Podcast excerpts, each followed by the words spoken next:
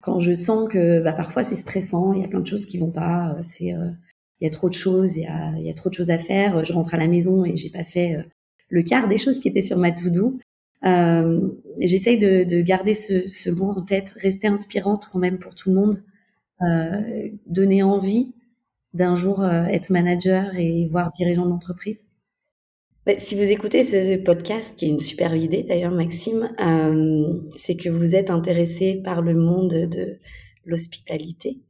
Et, et c'est un très beau monde, c'est un très beau métier qui est très gratifiant, je trouve. Euh, continuez, faites rêver les gens, euh, faites-leur passer des moments mémorables et, euh, et voilà, je trouve qu'on a un des plus beaux métiers du monde.